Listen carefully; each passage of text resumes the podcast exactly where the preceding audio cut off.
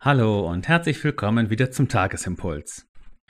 Die Losung des heutigen Tages steht in Jesaja 11 und lautet: So wie das Meer voll Wasser ist, wird das Land erfüllt sein von Erkenntnis des Herrn. Und dazu der Lehrtext aus Johannes 16. Jesus Christus spricht: Wenn jener kommt, der Geist der Wahrheit, wird er euch in alle Wahrheit leiten. In der Erkenntnis wachsen, darum geht es heute. Der Prophet Jesaja schaut in einer Vision den Messias und sein kommendes Friedensreich. Erst vor zwei Tagen hatten wir in der Losung im Wort von dem Spross aus der Wurzel Isai den Anfang dieser Vision gelesen. Heute nun ein weiteres Markenzeichen dieses Friedensreiches, das für uns ja nicht mehr nur Zukunftsmusik ist, sondern in der Reichsgottesverkündigung von Jesus bereits seinen Anfang genommen hat. Es ist die Erkenntnis des Herrn. Überströmend, alles erfüllend, schier unendlich. Wir rufen uns dabei in Erinnerung, dass im biblischen Sprachgebrauch Erkenntnis kein rationaler oder intellektueller Vorgang ist. Sie bezieht sich nicht auf einen Sachverhalt, sondern immer auf eine Person, ein lebendiges Gegenüber. Wir erkennen in diesem Sinne nicht etwas, sondern immer jemanden. Gottes Erkenntnis ist nicht in erster Linie etwas für besonders kluge und gelehrte Köpfe, sondern für Herzen, die sich auf die Begegnung mit dem lebendigen Gott einlassen, wie er uns in Jesus begegnet. Damit kann gar nichts anderes gemeint sein, als sich der alles überbietenden Liebe Christi auszusetzen. Denn Erkenntnis in der gerade beschriebenen Art und Weise ist nur in der Liebe möglich.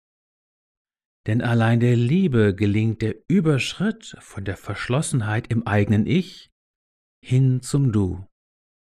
Nur in der Liebe ist es möglich, sich wahrhaft auf das Gegenüber einzulassen, ihm im Vollsinn des Wortes zu begegnen und also zu erkennen. Darum geht es in Gottes Reich. Das ist die DNA des messianischen Friedensreiches. All die wunderbaren Bilder, die die Propheten dafür benutzen, sprechen nur von diesem einen, von Begegnung. In seinen Abschiedsworten an seine Jünger kurz vor seiner Verhaftung spricht Jesus vom Heiligen Geist und kündigt ihn an. Davon spricht der Lehrtext heute. Die Wortwahl ist ein bisschen anders, gemeint ist das gleiche. Die Wahrheit ist keine abstrakte Größe, keine Theorie, kein philosophisches und rein gedankliches Gebilde, sondern eine Person, Jesus.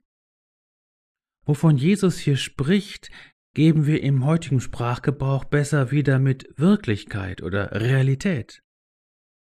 Der Heilige Geist führt uns in die alles erfüllende Realität und Wirklichkeit des auferstandenen Herrn.